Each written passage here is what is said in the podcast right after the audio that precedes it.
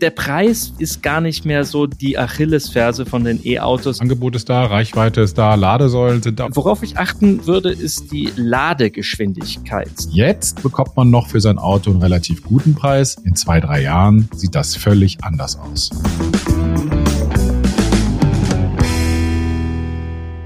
Hallo und herzlich willkommen zu T-Online Ladezeit, dem Podcast rund ums E-Auto und alles, was man dazu wissen muss. Mein Name ist Don Dahlmann.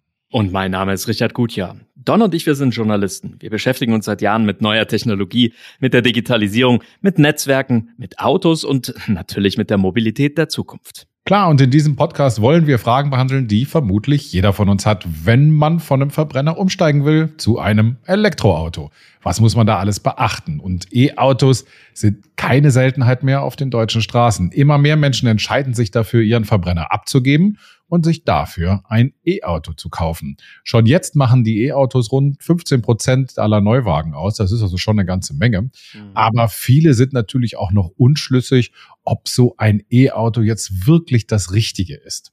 Daher wollen wir in dieser Folge mal auf die Frage eingehen, wann ist denn eigentlich der beste Zeitpunkt für so einen Wechsel? Wann ist es gut zu wechseln? Wann sollte man vielleicht lieber warten? Also diese Fragen wollen wir heute beantworten. Und wir haben natürlich mit Richard den allerbesten Experten, denn der hat den Wechsel schon gemacht und das schon vor vielen, vielen Jahren. Warum eigentlich, Richard? Warum hast du so früh auf ein E-Auto gewechselt? Neugier, Don, äh, gepaart mit sehr viel Ungeduld, denn eigentlich wollte ich ja einen Tesla Model 3 haben. Der war seinerzeit schon angekündigt, aber wurde noch nicht ausgeliefert und schon gar nicht nach Deutschland. Und dann brauchte ich halt irgendwie schnell ein neues Fahrzeug und da bin ich fündig geworden bei BMW, den i3.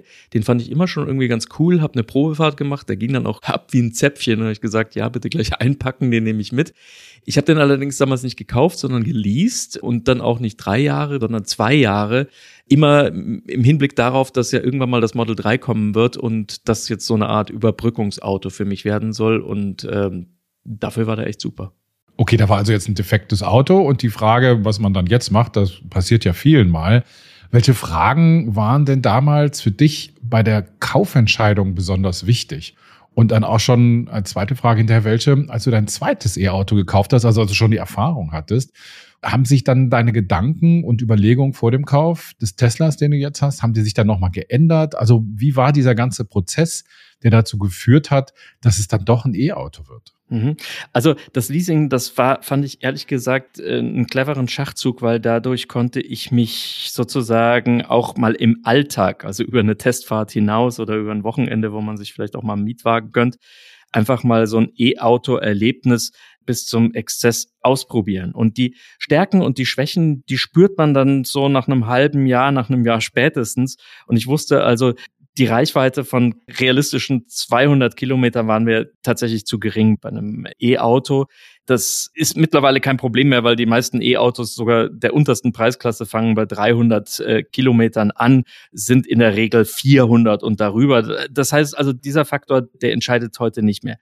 Worauf ich achten würde, ist die Ladegeschwindigkeit, denn an der äh, hängt es dann, wie lange man eben auch mal an der Raststätte stehen muss, um eben seinen Wagen wieder auf die magischen 80 Prozent, man lädt ja nie komplett auf, aber 80 Prozent wieder aufzufüllen. Und da gibt es immer noch leider einige Fahrzeuge, die sind sehr langsam beim Laden. Und da würde ich einfach darauf achten, dass da schon eine Schnellladeoption von 150 Kilowattstunden drin sind, weil alles, was darunter ist, wird doch ziemlich langsam, wenn man gerade auch viel Langstrecke fährt. Ja, du hast gesagt, die Situation von jedem Menschen ist ja auch so ein bisschen anders. Ne? Also der eine fährt jetzt nicht so viel, der fährt nur in der Stadt rum.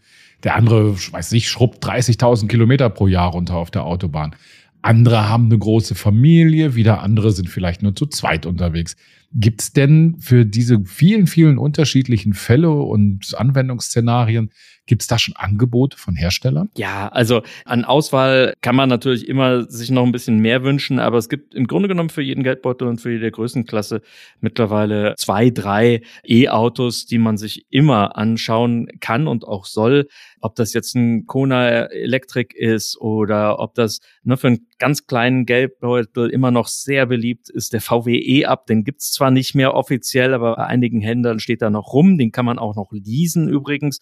Und das ist erstaunlich günstig, was da im unteren Segment 10.000 Euro. Dann gibt's noch mal Förderung. Also der Preis, würde ich sagen, ist gar nicht mehr so die Achillesferse von den E-Autos. Größtenteils ist es, halte ich fest, Don, die Verfügbarkeit. Denn gerade diese Schnäppchen, ich habe gerade einen genannt, den VW E-Up zum Beispiel, ähm, den kann man gar nicht mehr kaufen, wird auch nicht mehr produziert. Das heißt, wenn man sich da noch mal irgendwo einen bestellt oder auch gebraucht sogar kauft, dann, dann wartet man oft weil gerade diese Schnäppchenfahrzeuge, die sind oft über, ja, bis zu einem Jahr nicht verfügbar. Nun gibt es wirklich viel, ne? Also vom kleinen Stadtflitzer hast du gesagt, bis zum, weiß ich, riesigen SUV, wo man sieben Personen reinkriegt mit viel Gepäck und so, da findet man schon alles.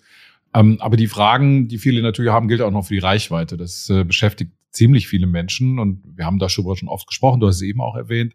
Und diejenigen, die sich nochmal in unsere ganze Folge zum Thema Reichweite anhören wollen, die können das auch gerne in den vorherigen Ausgaben natürlich machen. Grundsätzlich gilt aber, dass die Reichweite eben, wie du sagst, nicht mehr so ein Problem ist und ähm, auch da es unterschiedliche Angebote gibt. Also wenn ich zum Beispiel nur in der Stadt unterwegs bin und sage, ach Mensch, ich fahre wirklich 90, 95 Prozent nur in Berlin, Hamburg, Köln, München rum oder so, da kommt man dann schon mit 200, 250 Kilometern über die Runden, äh, wenn man dann immer regelmäßig auch lädt. Aber für die Langstrecke, da gibt Reichweite über 600 Kilometer und mehr. Mhm. Und äh, der nächste Punkt ist dann aber natürlich, du hast es auch schon angesprochen, Laden und, und Ladeinfrastruktur. Ja, also ich kann ganz ehrlich auch aus einem Bekanntenkreis, der jetzt mittlerweile auch schon so weit ist, so ein Zweitwagen zum Beispiel auch als Elektroauto dann sich, sich anzuschaffen, die sind super happy.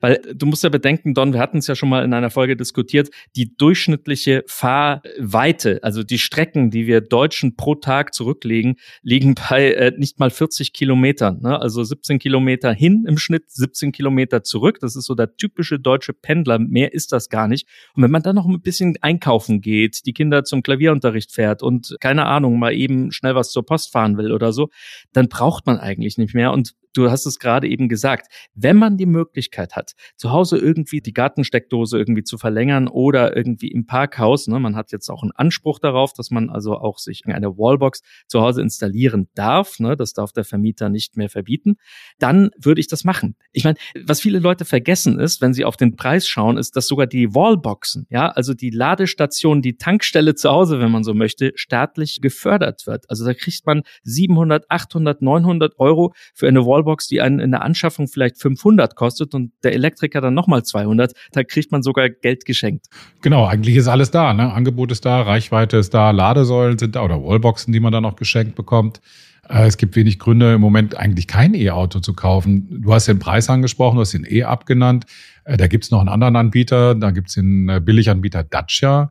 Das ist so ein Renault-Ableger und die haben den Dacia Spring im Angebot. Der hat, glaube ich, 230, 250 Kilometer Reichweite und den gibt es mit inklusive Förderung schon für äh, unter 10.000 Euro unbedingt zum Händler, zur Händlerin gehen und die Leasingangebote und sich da wirklich hinsetzen mit dem Taschenrechner. Also man muss mindestens 23 Monate, muss man also einen Leasingvertrag abschließen, damit man in den Genuss der staatlichen Förderung kommt. Und dann kann es sogar passieren, Don, dass bei einem Billigauto wie eben den E-Up, sollte der beim Händler überhaupt noch irgendwo auf dem Hof stehen, dass man dann sogar Geld kriegt dafür, dass man sich ein Auto liest.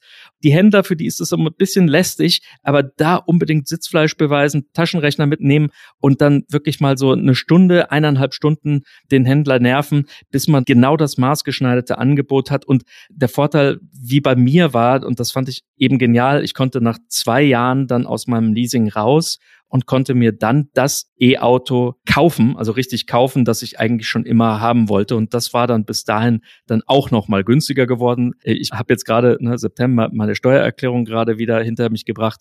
Steuerlich zahlt man für ein E-Auto nichts, also keine Kfz-Steuer und so weiter. Da spart man echt auf Dauer, je länger man ein E-Auto fährt, richtig, richtig Geld. Natürlich spielen auch andere Gründe noch eine Rolle bei der Frage, ob und wann der richtige Zeitpunkt für so einen Umstieg auf ein E-Auto ist. Und da ist eben auch die Frage, wie alt ist mein Auto und ob ich es im Leasing habe oder ob ich es selbst gekauft habe. Richtig. Ich habe ja schon das Leasing angesprochen, weil das tatsächlich meine persönliche Geschichte war, wie ich mich der Elektromobilität genähert habe. Und da ist es wirklich einfach wichtig, die Laufzeit des Vertrages genau zu beachten.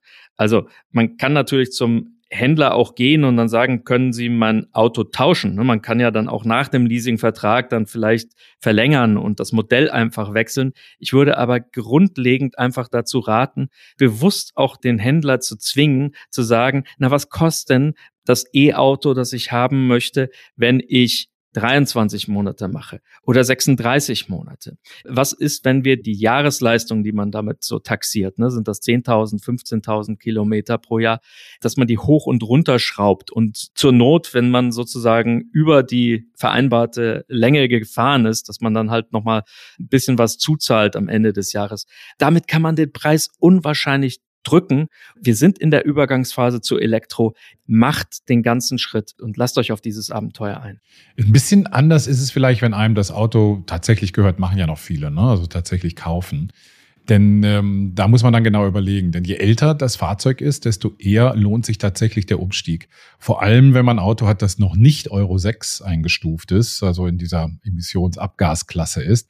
Denn hier drohen in Zukunft Fahrverbote, äh, wenn die Feinstaub und andere Emissionswerte in der Stadt über den erlaubten Grenzwerten liegen. Das hatten wir in den letzten Wintern ja schon häufiger mal. Da sollte man ja unbedingt die Chance ergreifen und den Verbrenner gegen den E-Auto austauschen, damit man da nicht plötzlich irgendwo von der Stadtgrenze steht und sagt, nee, du kommst ja nicht rein. Und jetzt das Bizarre, Don, denn auch wenn das eigene Auto noch relativ neu ist, lohnt sich der Umstieg eigentlich heute schon. Denn der Wertverlust des Autos, den kennt man ja, der steigt ja mit Jahr für Jahr.